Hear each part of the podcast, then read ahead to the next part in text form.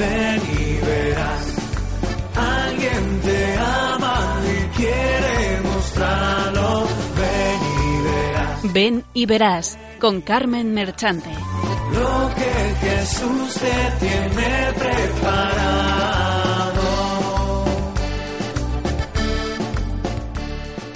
Benditos y alabados sean siempre los santísimos corazones de Jesús y de María.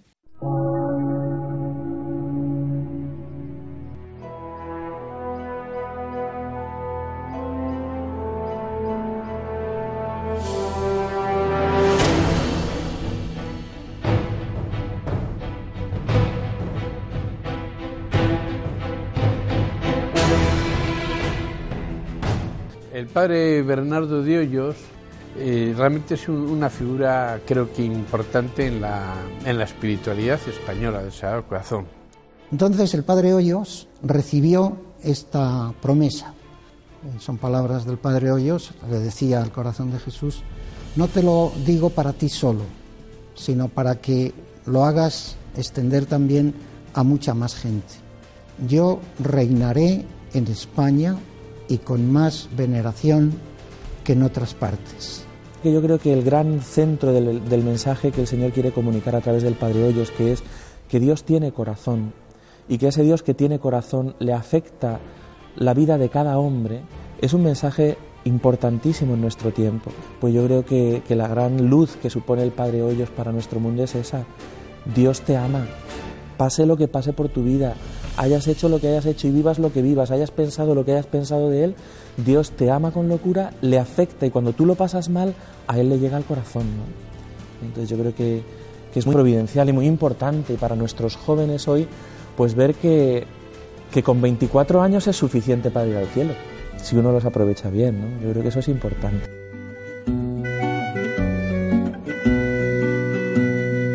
Reino de Dios no ha de venir como algo espectacular. No estará aquí ni estará allá. El reino de Dios, el reino de Dios, dentro de vosotros está. Es como aquel tesoro escondido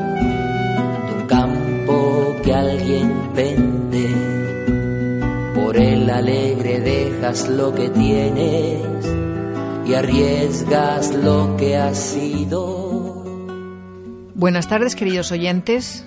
Un día más con ustedes aquí en Radio María y en el programa Ven y Verás. Ya se van acostumbrando a este título, ¿verdad?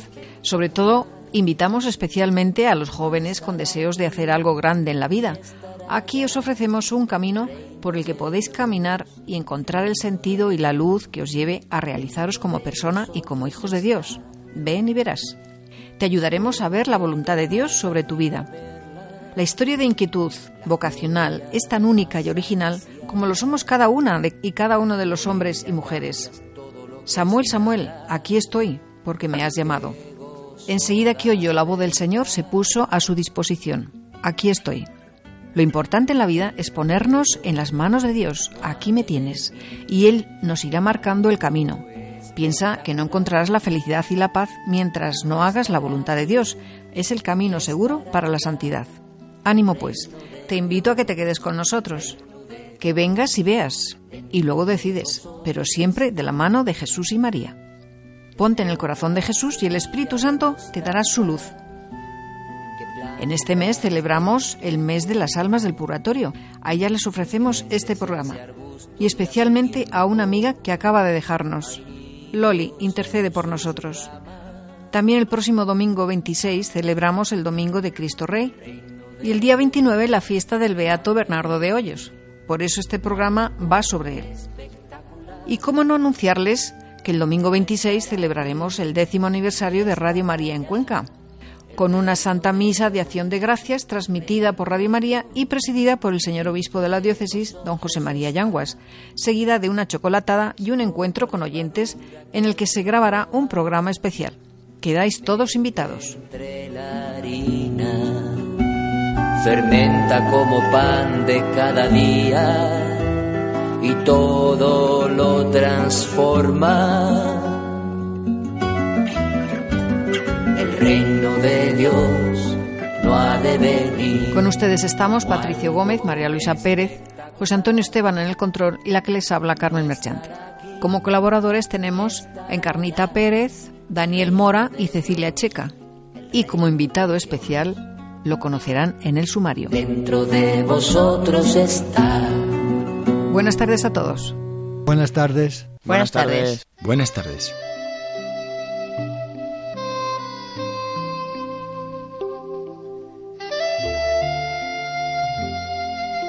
Esta tarde les presentamos la vocación jesuita de la Compañía de Jesús.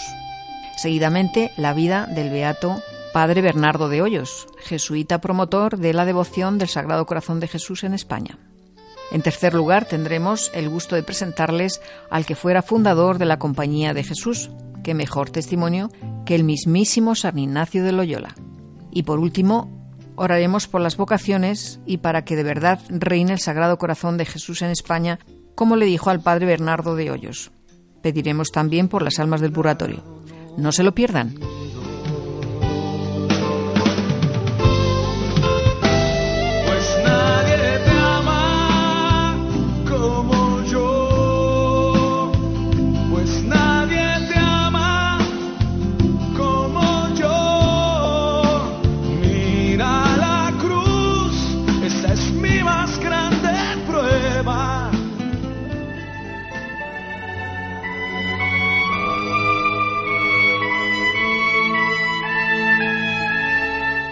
Doctrina.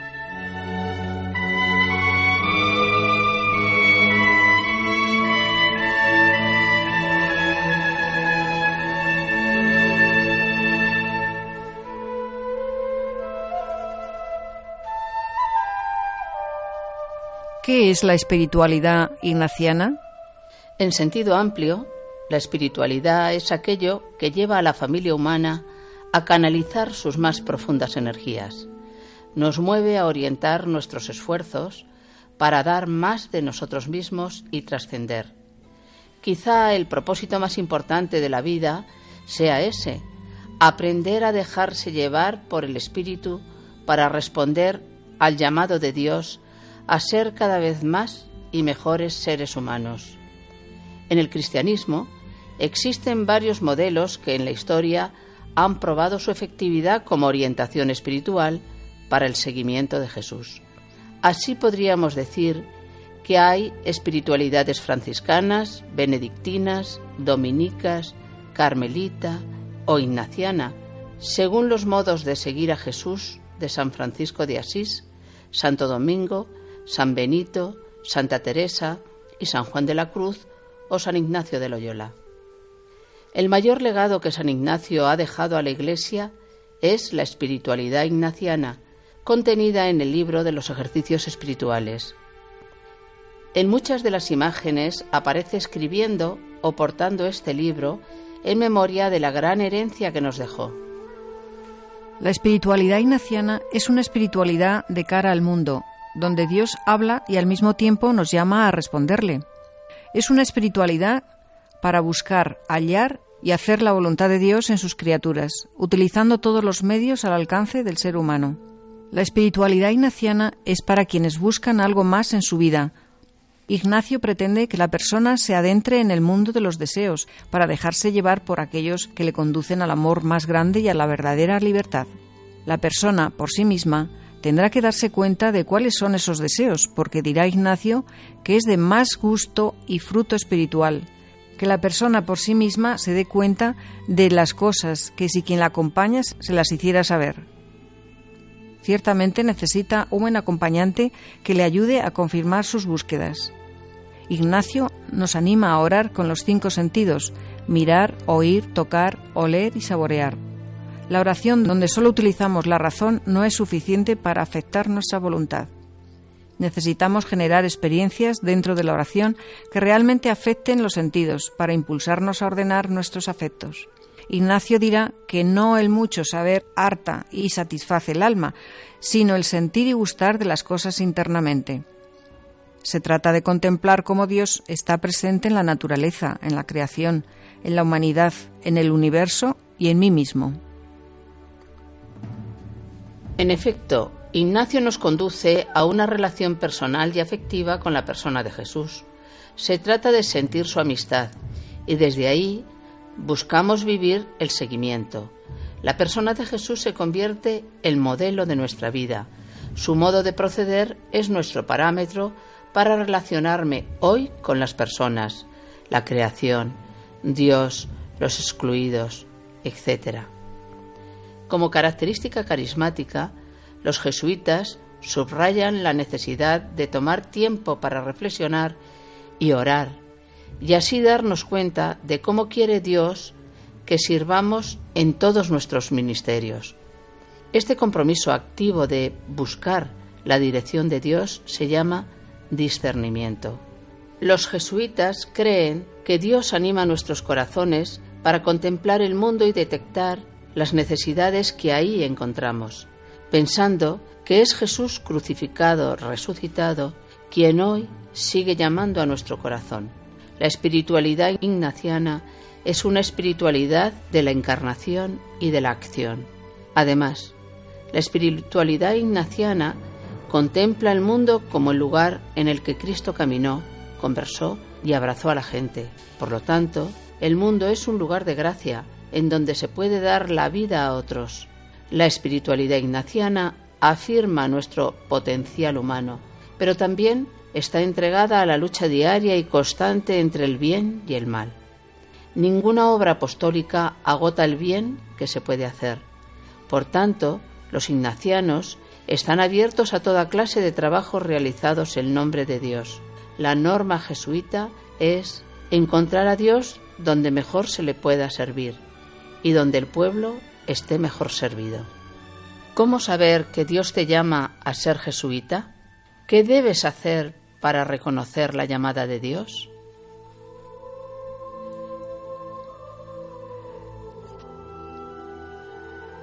Toda vocación es un llamamiento interior. La vocación a la compañía de Jesús es un llamamiento personal de Dios a formar parte de una institución para seguir a Jesucristo en la vida religiosa consagrada y comunitaria, como sacerdote o como hermano. Los jesuitas sacerdotes son hombres que, además de su vocación a la vida religiosa consagrada y comunitaria en la compañía de Jesús, también en virtud de una vocación específica han optado por el servicio eclesial a Dios y a la humanidad, realizando como presbíteros las actividades propias del sacerdocio ministerial. Los jesuitas hermanos son hombres que, teniendo vocación a la vida religiosa en la compañía de Jesús, no se sienten llamados al sacerdocio ministerial. Son jesuitas que también asumen la misión de la compañía, contribuyendo a la realización mediante el servicio eclesial a Dios y a la humanidad en diferentes profesiones y tareas. La respuesta está en ti mismo. Es fundamental que el deseo más importante sea buscar y hallar la voluntad de Dios para tu vida. Por ello, es necesario que vivas este proceso mano a mano con el Señor, dedicando tiempo a la oración personal y alimentándote con la gracia de los sacramentos.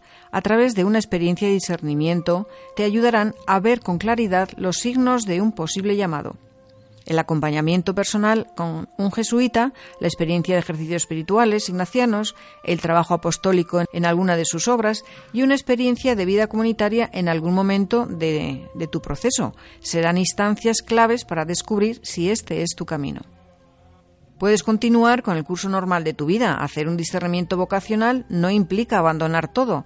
Puedes seguir trabajando o estudiando y al mismo tiempo averiguar ¿Qué te pide Dios para tu vida? El discernimiento es una experiencia profunda de vida cristiana, en donde nos adentramos a un mayor conocimiento de la compañía de Jesús, de sus obras, su espiritualidad y también de ti mismo. A un joven que quisiera ser jesuita, el padre Arrupe, superior general de la Compañía de Jesús, le diría, Quédate en tu casa si esta idea te pone inquieto y nervioso. No vengas a nosotros si es que amas a la Iglesia como a una madrastra y no como una madre. No vengas ni pienses que con ello vas a hacer un favor a la compañía de Jesús. Ven si para ti el servicio a Cristo es el centro de tu vida. Ven si tienes unas espaldas suficientemente fuertes, un espíritu abierto, una mente razonablemente abierta y un corazón más grande que el mundo.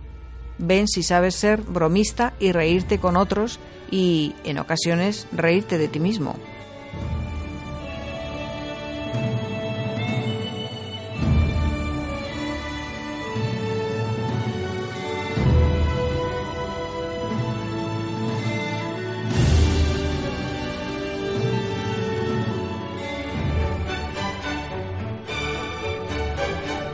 Vida de Santos.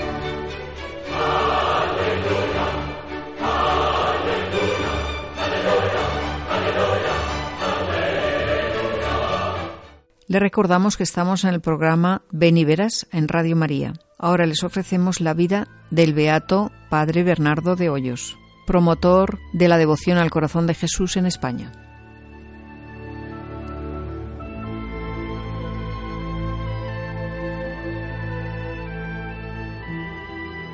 El beato Bernardo de Hoyos nació en Torrelobatón, Valladolid, España, en 1711 su padre, don Manuel de Hoyos, era secretario del ayuntamiento de Torrelobatón, pero su familia era originaria de Hoyos.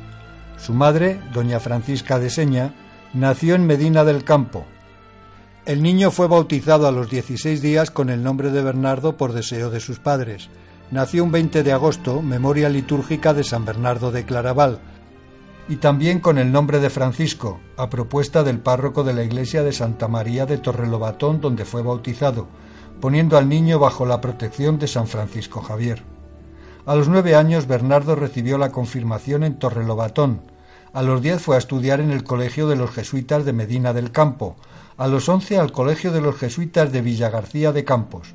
A los catorce, con el permiso de su familia, fue admitido en el noviciado de los jesuitas en Villagarcía de Campos. Terminó el noviciado con casi diecisiete años y emitió los votos simples perpetuos. Desde los 17 hasta los 20 años, Bernardo estudió filosofía en el Colegio de los Santos Pedro y Pablo en Medina del Campo. A los 20 comenzó los estudios de teología en el Colegio de San Ambrosio de Valladolid. Cuando Bernardo tenía 13 años murió su padre don Manuel de Hoyos. Este es un fragmento del testamento de don Manuel.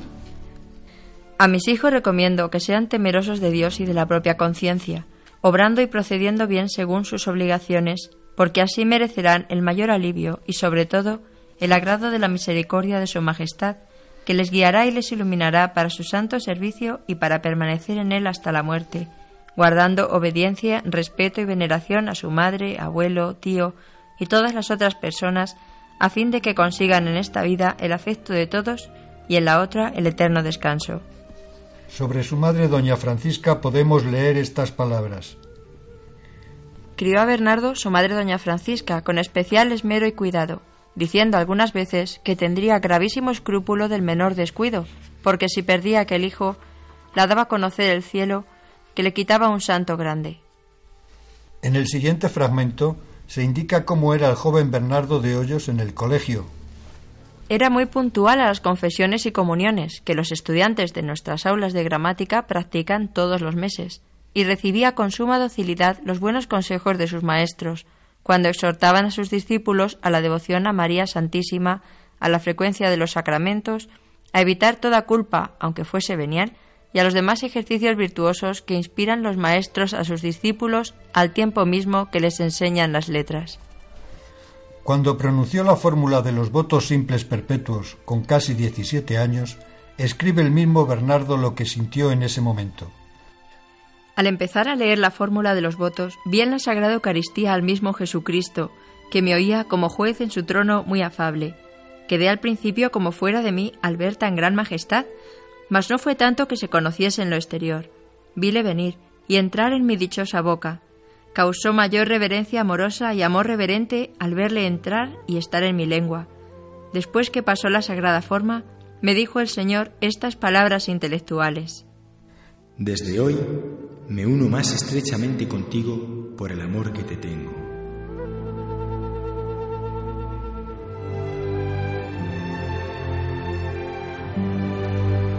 Contexto histórico durante la vida de Bernardo de Hoyos. Durante toda la vida de Bernardo de Hoyos reinaba en España y en la América española el rey Felipe V de la familia Borbón, que era nieto del rey de Francia Luis XIV. En Francia la devoción al Sagrado Corazón de Jesús se había extendido mucho con los escritos de Santa Margarita María de Alacoque y su confesor San Claudio de la Colombière. Sobre la importancia de la consagración al Sagrado Corazón de Jesús escribe Santa Margarita María de Alacoque. Cuando nos hemos consagrado y dedicado por completo a este corazón adorable para honrarle y amarle con todos nuestros medios, abandonándose del todo a Él, Él se cuida de nosotros, y nos hace arribar al puerto de salvación a pesar de las borrascas. De esta etapa de su vida recogemos un hecho importante. En 1733, cuando Bernardo tenía 21 años y era estudiante de teología en el Colegio de San Ambrosio de Valladolid, recibió una carta de su amigo Agustín Cadaveraz, que era sacerdote y profesor de gramática en Bilbao. Agustín le habían pedido un sermón para la octava de Corpus, y recordaba Agustín que en Valladolid había leído un libro escrito en latín cuyo título era De cultus sacristissimi cordis Jesu, del padre José de Gallifet, sobre la devoción al corazón de Jesús. Para preparar el sermón, Agustín le pedía a Bernardo que copiase determinados fragmentos de ese libro y que se los enviase. Bernardo tomó el libro de la biblioteca y lo llevó a su habitación para copiar los párrafos pedidos. Esto es lo que relata Bernardo. Yo que no había oído jamás tal cosa, empecé a leer el origen del culto del corazón de nuestro amor, Jesús, y sentí en mi espíritu un extraordinario movimiento, fuerte, suave y nada arrebatado ni impetuoso, con el cual me fui luego al punto delante del Señor sacramentado a ofrecerme a su corazón para cooperar cuanto pudiese a lo menos con oraciones a la extensión de su culto.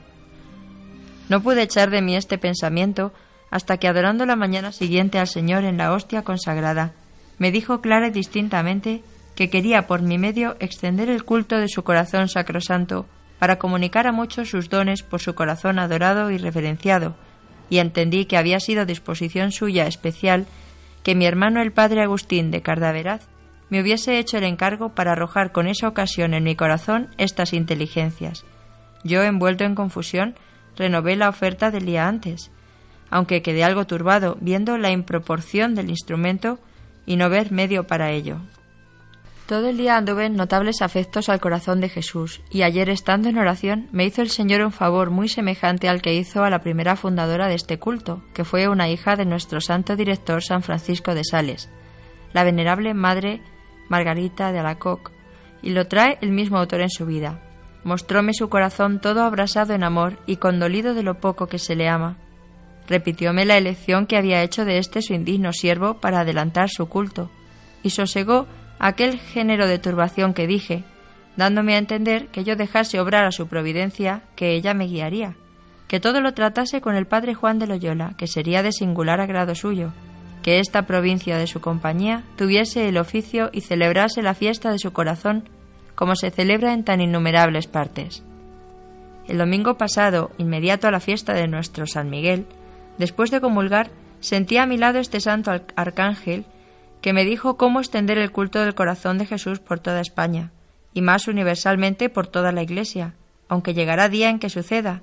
Ha de tener gravísimas dificultades, pero se vencerán, que Él, como príncipe de la Iglesia, asistirá a esta empresa. Que en lo que el Señor quiere se extienda por nuestro medio, también ocurrirán dificultades, pero que experimentaremos su asistencia. Después de esto quedé un poco recogido, cuando por una admirable visión imaginaria se me mostró aquel divino corazón de Jesús, todo arrojando llamas de amor, de suerte que parecía un incendio de fuego abrasador de otra especie que este material. Agradecióme el aliento con el que le ofrecí hasta la última gota de mi sangre en gloria de su corazón, y para que yo experimentase cuán de su agrado es esta oferta, por lo mucho que se complacía en los deseos solos que yo tenía de extender por el mundo, cerró y cubrió mi corazón miserable dentro del suyo, donde por visión intelectual admirable vi los tesoros y riquezas del Padre depositadas en aquel sagrario, el deseo y como ímpetu que padecía su corazón por comunicarlas a los hombres, el agrado en que aprecien aquel corazón, conducto soberano de las aguas de la vida, con otras inteligencias maravillosas en que por modo más especial entendí lo que San Miguel me había dicho. Pues las dulzuras, los gozos, suavidades y celestiales delicias que allí inundaron mi pobre corazón, sumergido en aquel océano de fuego de amor, sólo el mismo Jesús lo sabe, que yo no. Desde este punto He andado absorto y anegado en este divino corazón, al comer, al dormir, al hablar, al estudiar, y en todas partes, parece que no palpa mi alma otra cosa que el corazón de su amado. Y cuando estoy delante del Señor sacramentado, aquí es donde se desatan los raudales de sus deliciosísimos favores. Y como este culto mira al corazón sacramentado como a su objeto, aquí logra de lleno sus ansias amorosas.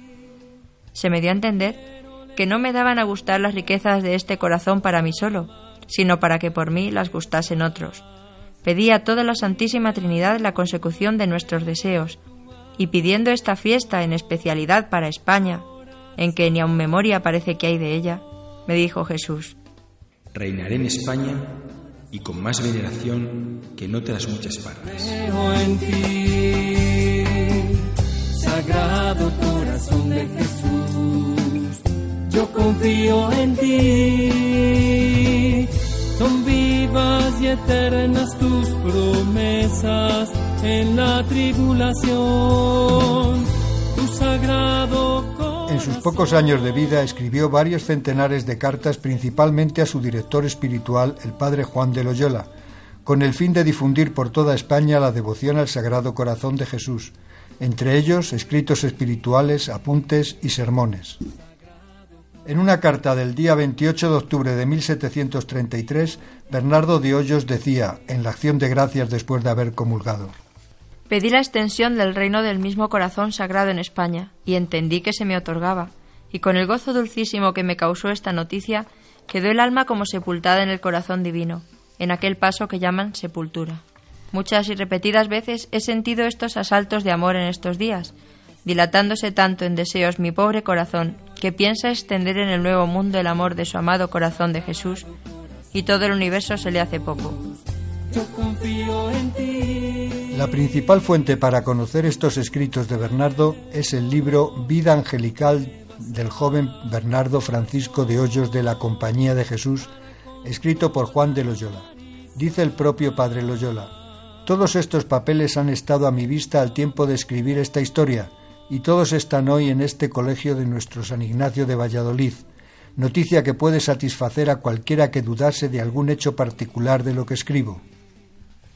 A los 23 años le correspondía a Bernardo comenzar el cuarto curso de teología, y aunque no tenía edad para ordenarse, sus superiores pidieron dispensa para que pudiese hacerlo durante ese curso, y con esta dispensa pudo ordenarse de diácono.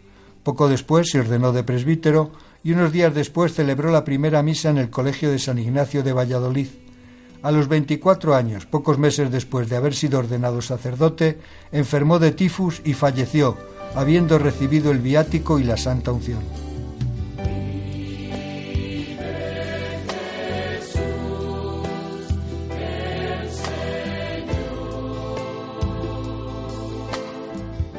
1961 fue aprobada la investigación histórica opositio y el 12 de enero de 1996 el Papa Juan Pablo II leyó el decreto que declaraba heroicas las virtudes del desde entonces venerable Padre Hoyos. En lo que respecta a la causa del Padre Hoyos en marzo de 2008, la consulta médica de la Congregación para las Causas de los Santos ha reconocido por unanimidad que el caso de la curación de María de las Mercedes Cabezas no puede ser explicado en base a los datos de la ciencia médica. Nos encontramos ante una curación instantánea, completa y duradera, científicamente inexplicable. Mercedes Cabezas Terrero, de 23 años, hija de labradores en San Cristóbal de la Cuesta, Salamanca, tenía una tumoración de grandes proporciones y quedó curada instantáneamente el 23 de abril de 1936, después de realizar una novena y de pedir con frecuencia la intercesión del padre Bernardo de Hoyos para su curación.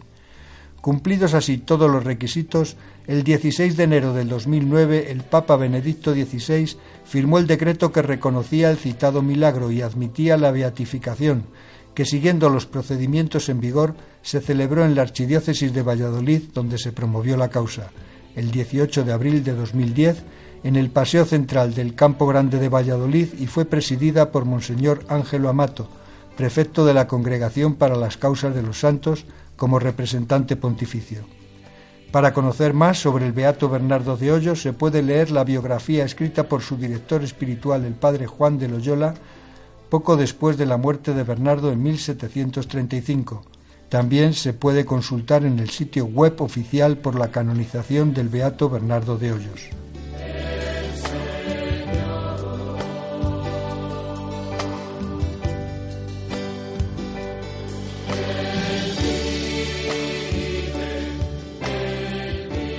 La devoción al Sagrado Corazón de Jesús. Esta devoción existe desde los primeros tiempos de la Iglesia, pues ya entonces se meditaba sobre el costado y el corazón abierto de Jesús, Aunque el padre Bernardo no escuchó hablar sobre la devoción al Sagrado Corazón de Jesús hasta que cumplió 21 años, esta ya estaba extendida en Francia gracias a los escritos de Santa María Margarita Lacoque. Un día esta santa se encontraba rezando delante del Santísimo Sacramento que se encontraba expuesto en el altar, se le mostró nuestro Señor Jesucristo, quien le reveló que su sagrado corazón no recibía sino ingratitud, ya por sus irreverencias, las de los hombres, y sacrilegios, ya por la frialdad y el desprecio que me tratan en este sacramento del amor. Lo que más le dolía a Jesús, según le dijo a Santa Margarita, era que quienes le trataban de esa forma eran corazones que le estaban consagrados. Por eso le pidió que se dedique el primer viernes de mes, después de la octava del Santísimo Sacramento, una fiesta particular para honrar mi corazón, comulgando ese día y reparando su honor con un acto público de desagravio, a fin de espiar las injurias que ha recibido durante el tiempo que he estado expuesto en los altares. Prometió que, si esto se hacía así, se derramaría con abundancia el divino amor sobre los que le dieran este honor, y procuren le sea tributado este honor al Sagrado Corazón de Jesús. Santa Margarita María de Alacoc escribió sobre la importancia de consagrarse al Sagrado Corazón de Jesús. Cuando nos hemos consagrado y dedicado por completo a este corazón adorable, para honrarle y amarle con todos nuestros medios, abandonándose a Él, Él se cuida de nosotros y nos hace arribar al puerto de salvación a pesar de las borrascas.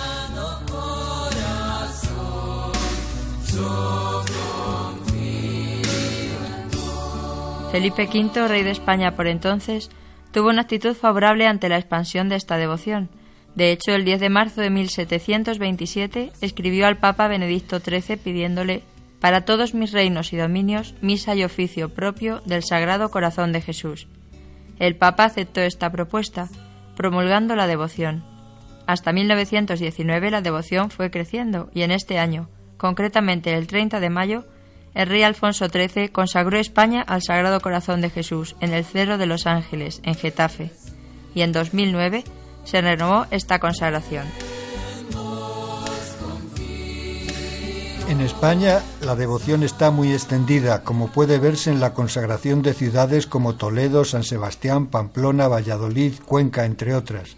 Las promesas que le hizo Jesús a Santa María Margarita Lacoque para todos los devotos del Sagrado Corazón de Jesús son les daré todas las gracias necesarias a su estado, pondré paz en sus familias, les consolaré en sus penas, seré su refugio durante la vida y sobre todo en la hora de la muerte. Derramaré abundantes bendiciones sobre todas sus empresas, bendeciré las casas en que la imagen de mi corazón sea expuesta y venerada.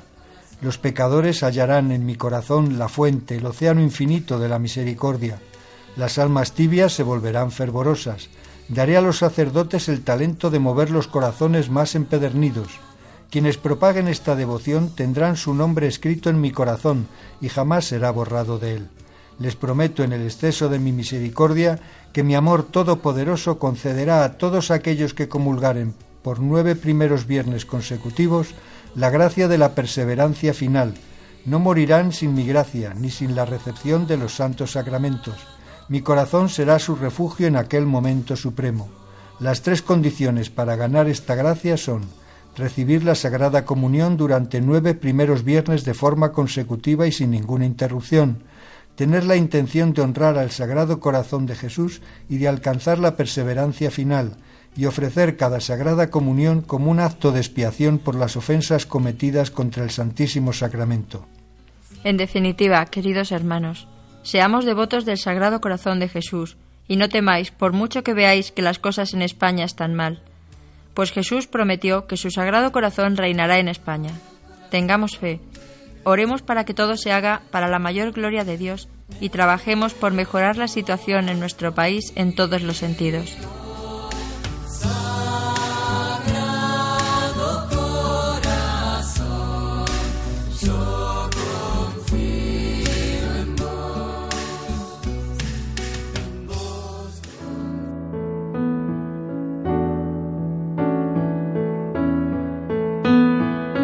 Testimonios vivos.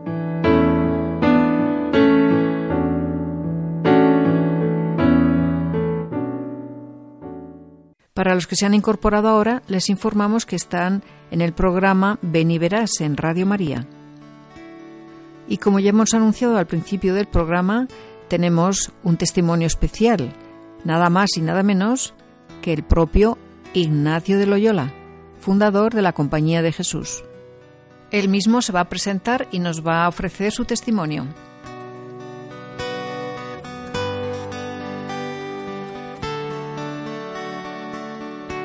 Mis padres pertenecían a la nobleza de mediados del siglo XV. Residían en esta casa junto al río Urola, en medio de un amplio valle en el que se asientan las dos villas guipuzcoanas de Azpeitía y Azcoitia.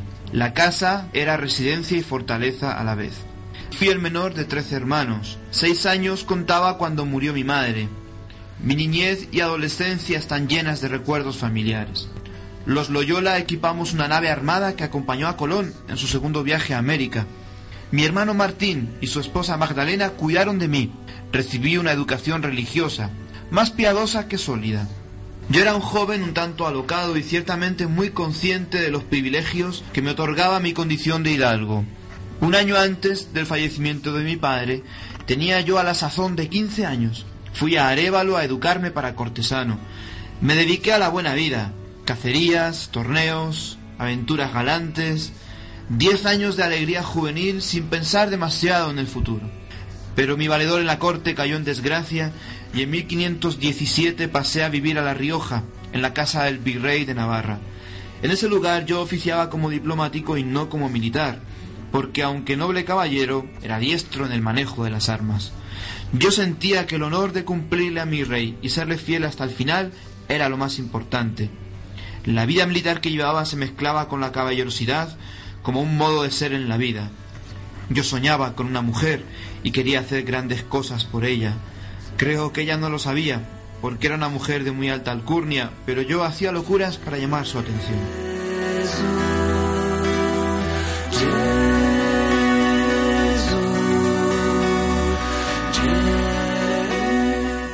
Tenía yo 30 años cuando el pretendiente al reino de Navarra, con la ayuda del rey de Francia, atacó a Pamplona. Me enviaron a hacerme cargo del ejército. Todos querían rendirse en la lucha, menos yo. Hasta que una bala de cañón me rompió una pierna y me dejó maltrecha la otra. Pocos días después, los demás se rindieron. En una especie de camilla me llevaron de Pamplona a Loyola. Lo que sufrí con los huesos rotos y dislocados. Los médicos decidieron recolocar los huesos en su sitio. Aquello fue una carnicería. Con todo, lo único que me apenaba era morir. Solo tenía 30 años. Quiso Dios que no muriera, pero al ir sanando descubrí que una pierna me quedaba más corta y deforme. ¿Cojo yo para siempre? Sin poder montar a caballo ni poder cortejar a la dama a mis sueños, fui yo quien decidió una nueva operación dolorosísima, solo para remediar aquella deformidad. Como se me hacían largos los días de convalecencia, pedí a mi cuñada Magdalena algunos libros que me distrajeran. No encontró en casa otros que la vida de Cristo y vidas de los santos. Yo quería unos de caballería, pero como no había otra cosa me tuve que conformar con estos. Con gran sorpresa, vi que los libros empezaron a gustarme. Algo extraño sucedía en mí, al leerlos me dejaban una gran paz y alegría. Me impresionaban las historias de hombres heroicos como San Francisco y Santo Domingo. Cuando descansaba de la lectura dejaba correr mi imaginación. Me veía con mujeres o en las batallas de Pamplona. Soñaba despierto mezclando mis propias historias con las de los libros de caballería que leía en mi juventud. Pero nuevamente sucedía algo extraño. Luego de imaginar todo esto quedaba con una sensación vacía. Poco a poco fui distinguiendo.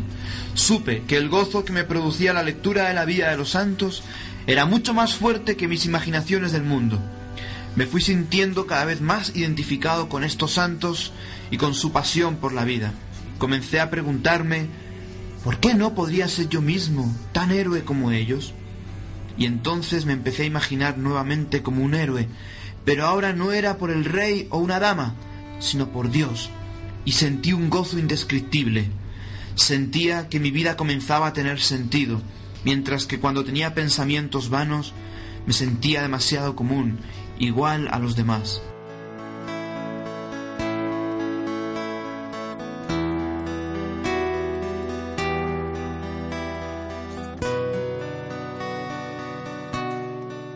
Sentí el deseo de dejarlo todo por Dios.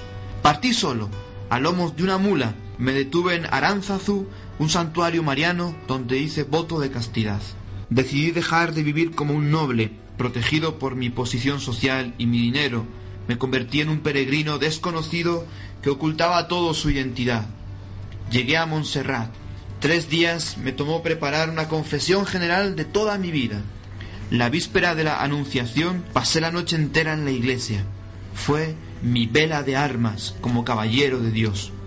Doné mi mula al monasterio y mis vestidos a un mendigo.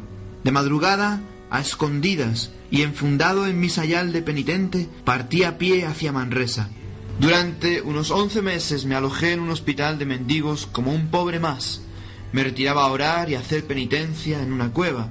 Viví de la limosna, descuidé mi aseo personal y debilité mi cuerpo con prolongados ayunos, pero no encontraba la paz.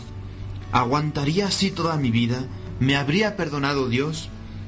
Me aboqué como un loco a la oración. Iba a misa, conversaba con algunas personas sobre la fe, les enseñaba a rezar del mismo modo que yo había aprendido. Fui ahondando en los diversos espíritus que me movían. Así como había pensamientos que me llenaban de paz y que venían del buen espíritu, también había otros que me confundían y que me hacían equivocarme, el mal espíritu. Por ejemplo, al despreocuparme tanto de mi cuerpo me empecé a dar cuenta de que las personas ya no se querían acercar a mí porque les daba asco. Mediante la oración y la contemplación de los evangelios me fui entusiasmando con la persona de Jesús. Dios me trataba como un maestro de escuela a un niño, y yo empecé a anotar todas estas experiencias en un cuaderno al que después llamé ejercicios espirituales. Descubrí que cada hombre tiene una vocación particular, pero ¿cuál era la mía? Luego de superar muchas dificultades pude llegar a Jerusalén, donde solo nos permitieron permanecer durante unos 20 días. Visité la ciudad y los pueblos más próximos, yo iba grabando en mi imaginación los más mínimos detalles de aquellos santos lugares. Con gran pena sí tuve que partir de Jerusalén y entender que la voluntad de Dios era que yo no me quedara en ese lugar.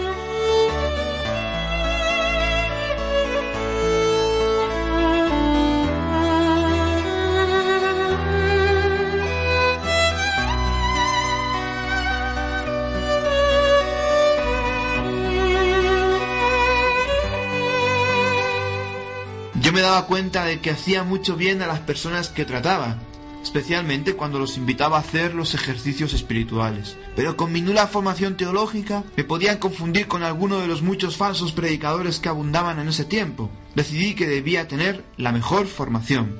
A mis 33 años comencé a estudiar gramática y latín con los niños, lo que me ayudó mucho en el futuro y fue para mí una gran lección de humildad. No abandoné mi vida de peregrino y continuaba conversando cosas espirituales con quienes quisieran escucharme. Luego fui a Alcalá de Henares para estudiar filosofía, pero la Inquisición sospechó de mí y me encarcelaron. Me marché a Salamanca, donde me fue peor. No hallaron nada en mi contra, pero me prohibieron seguir predicando. Conseguí una beca para viajar a París, donde estaba la mejor universidad, y eran un poco más abiertos en las ideas. Siete años pasé en esa ciudad estudiando en la Sorbona. Tuve mucha suerte con mis compañeros de habitación en el colegio mayor. Eran el saboyano Pedro Fabro y el navarro Francisco Javier. Decidí proponerles mi plan a estos dos nuevos amigos, todo ello a través de los ejercicios espirituales. Poco a poco se fueron formando la comunidad de los primeros compañeros. Vivíamos muy sencillamente, estudiando y sirviendo en los hospitales, hablándole de Dios a la gente y dedicándonos primero como estudiantes y luego como sacerdotes a la salvación de las almas. Nos sentíamos amigos en el Señor y decidimos, como yo antes, vivir en su tierra, en Palestina, a la manera de los apóstoles para hacer el bien al prójimo. Nos ordenamos sacerdotes en Venecia, pero yo no quise hacer mi primera misa en ese momento, sino hasta llegar a Jerusalén.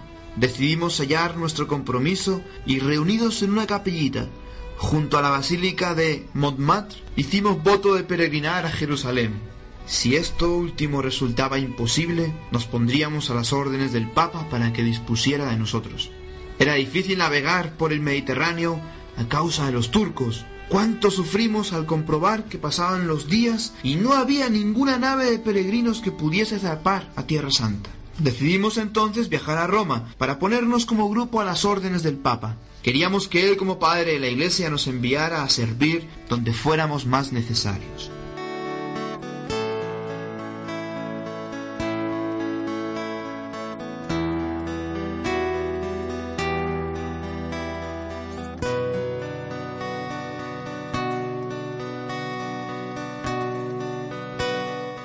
Roma nos pusimos a los pies del Papa, quien no podía creer que este grupo de hombres pidiese trabajo sin pedir recompensa alguna. En la Navidad del año siguiente celebré mi primera misa en la Basílica de Santa María la Mayor. El Papa nos envió a diversas misiones dispersos por el mundo. Reflexionamos y decidimos constituirnos en orden religiosa. Algunos decían que nos deberíamos llamar los iñiguistas o los Loyola. Yo les dije que no quería que nuestro grupo llevara mi nombre, sino que solo fuéramos compañeros de Jesús. Así surgió el nombre de la compañía. Decidimos que uno de nosotros debía quedarse en Roma para representarnos como grupo. Después de varias votaciones me eligieron a mí. Me dediqué de lleno a redactar las constituciones y a dirigir los primeros pasos de nuestra misión. Mi trabajo en Roma se combinaba con una vida espiritual muy intensa. La Eucaristía era el centro de mi vida. Al celebrar cada día la misa le iba preguntando al Señor qué quería de nosotros. Mientras Roma dormía pasaba largas horas mirando al cielo. Dios me había dado el don de reconocerlo en todo y en todos. Esa era la marca que deseaba para todos los jesuitas futuros.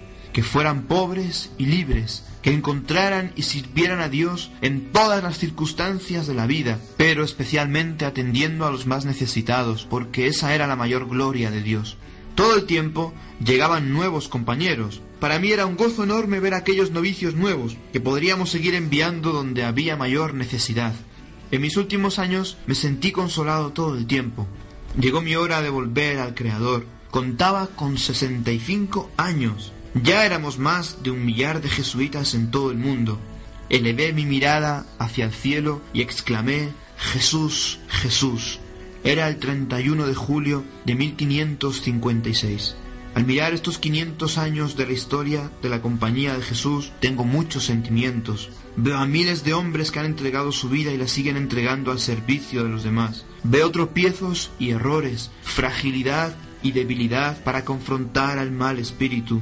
Pero también veo generosidad, valentía, capacidad de lucha y por sobre todo veo un gran amor a Dios.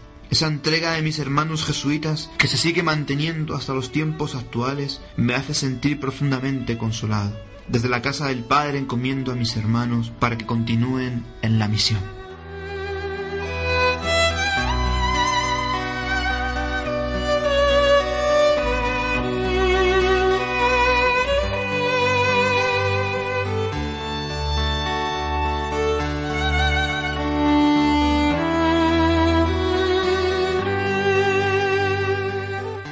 Pues sí, nos encomendamos a Él y le agradecemos todo el bien que ha hecho al mundo entero con sus ejercicios espirituales. Cuántas almas se han beneficiado de esta obra tan maravillosa que Él nos dejó.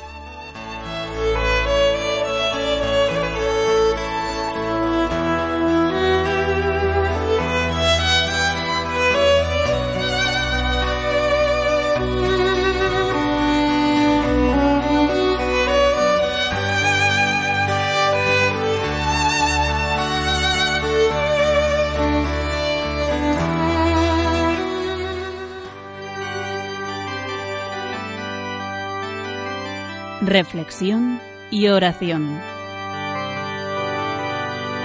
Rendido a tus pies, oh Jesús mío, te pido humildemente vivir para amarte, serte fiel. Mira que soy pobre, oh buen Jesús, soy débil y necesito apoyarme en ti para no caer a las puertas de tu corazón. Vengo, vengo, llamo, llamo y espero, oh Señor, y del mío te hago decidida entrega.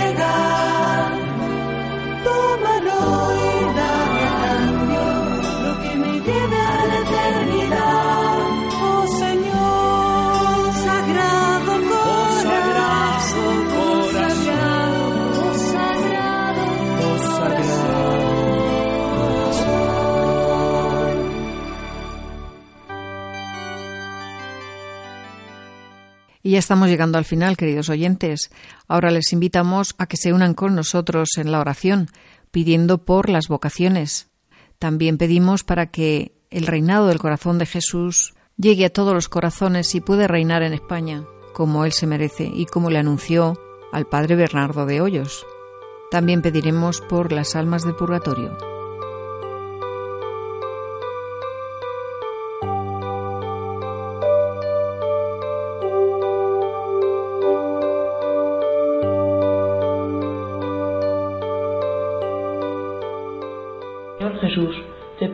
Envíes a tu pueblo los servidores que necesita. Escoge de nuestras parroquias, de nuestros hogares, de nuestras escuelas y universidades una abundante cosecha de ardientes apóstoles para tu reino, sacerdotes, diáconos, misioneros, almas consagradas, contemplativas y activas y apóstoles seglares, y haz que los llamados por ti nunca pierdan conciencia de la grandeza y necesidad de su vocación. Oh Virgen María, Madre de la Iglesia, enseña a decir a todos los llamados por el Señor un sí con alegría, como el que tú dijiste en la Anunciación.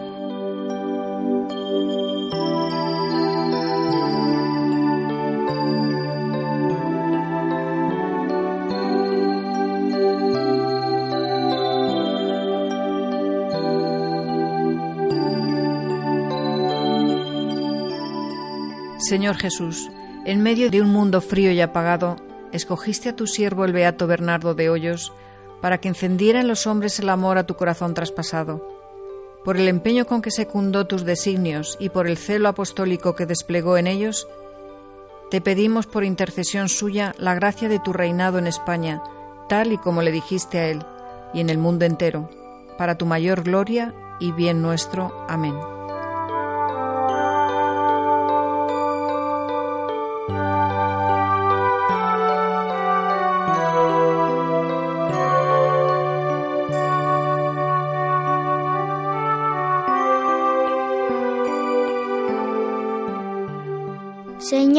Dios Todopoderoso, por la preciosísima sangre que tu Hijo muy amado derramó en el huerto de Getsemaní, te suplico que liberes a las almas del purgatorio, en especial a aquellas que están más abandonadas. Condúcelas a tu gloria para que te alaben y te glorifiquen en la eternidad.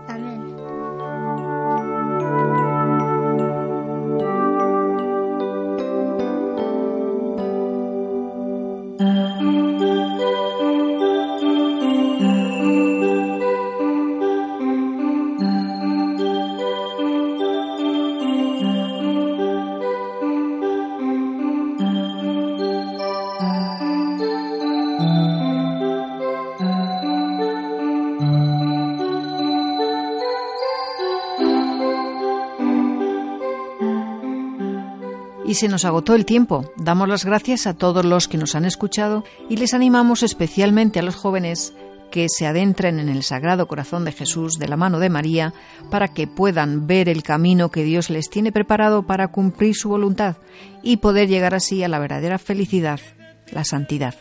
Les recordamos nuestro correo y atención. En el programa anterior lo dije mal. Es beniveras 3 con número arroba radiomaria.es beniveras 3 con número arroba radiomaria.es. Y también pueden volver a escuchar el programa entrando en la página web de Radio María y pinchando en la viñeta del podcast. Buscan el nombre del programa Beniveras. Buenas tardes y que Jesús reine en todos los corazones y así reinará en España y en el mundo entero. Fuerte, arranca el miedo, pues sin ti me hallo perdido. Sin tu luz me encuentro ciego. Sopla, señoras de viento, y bautízame en tu nombre. Llámame a servir, maestro. Hazme fiel entre los hombres. Toma mi vida en tus manos, mis sueños, mi amor, mi todo, mi cansancio, mis pecados y moldeame a tu modo